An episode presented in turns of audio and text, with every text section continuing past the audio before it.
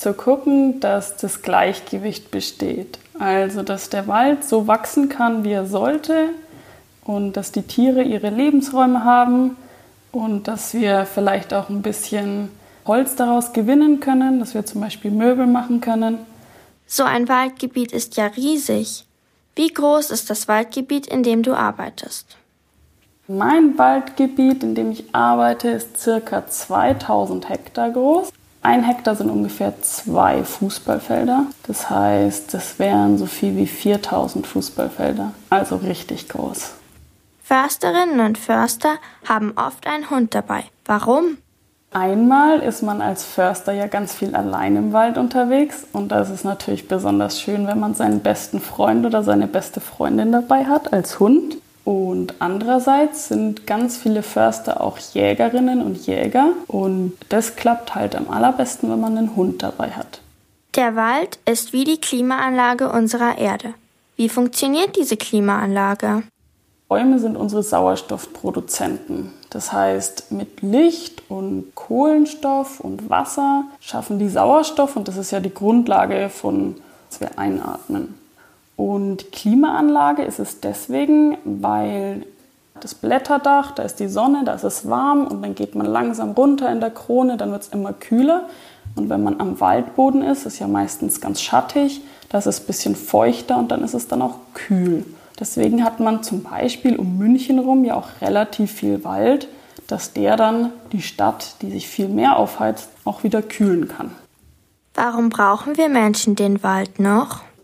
Abgesehen davon, dass der natürlich Sauerstoff produziert, was wir als Lebensgrundlage brauchen, beheimatet der Wald auch ganz viele Arten, mit denen wir ja auch in gewisser Weise irgendwie zusammenleben.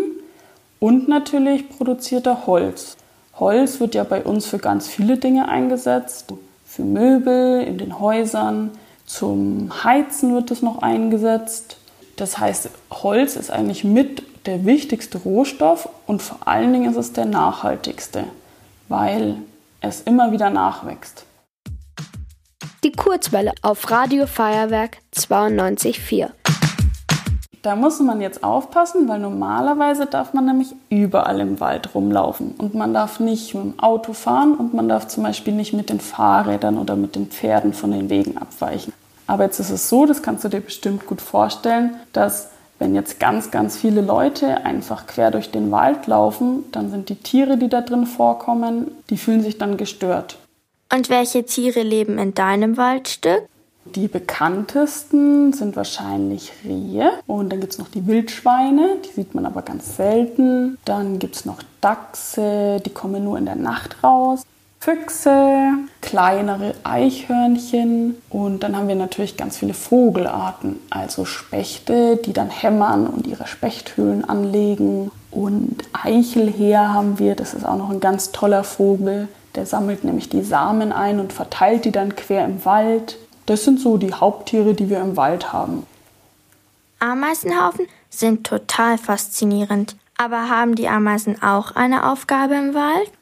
Ameisen sind super Tiere, die hätte ich natürlich vorhin auch noch sagen können, weil Ameisen sagen dir, wie gut durchlüftet der Boden ist.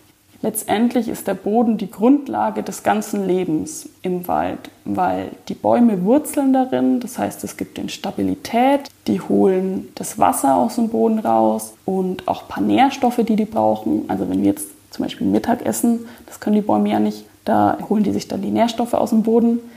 Und wenn wir viele Ameisenhaufen haben, dann ist das so ein bisschen wie mit Regenwürmern im Beet. Dann weiß man, dass das natürlich ist, dass das locker ist und dass der Boden seine vielen Funktionen, die er hat, auch erfüllen kann. Was können wir tun, um den Wald und seine Tiere zu schützen? Das Beste, was wir für den Wald machen können, ist versuchen, so zu leben, wie wir auch versuchen, den Klimawandel möglichst einzudämmen. Weil die größten Probleme, die der Wald und somit auch gerade die Tiere, die drin leben, haben, ist die Trockenheit, die wir jetzt die letzten Jahre ganz massiv hatten und die Stürme, die immer mehr geworden sind.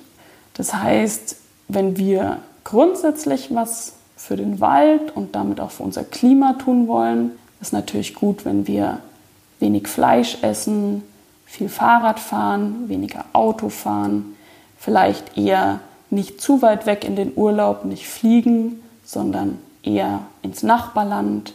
Das sind so die grundsätzlichen Dinge. Und ansonsten ist immer das Allerbeste, dass man den Wald genießt, aber gleichzeitig nicht stört.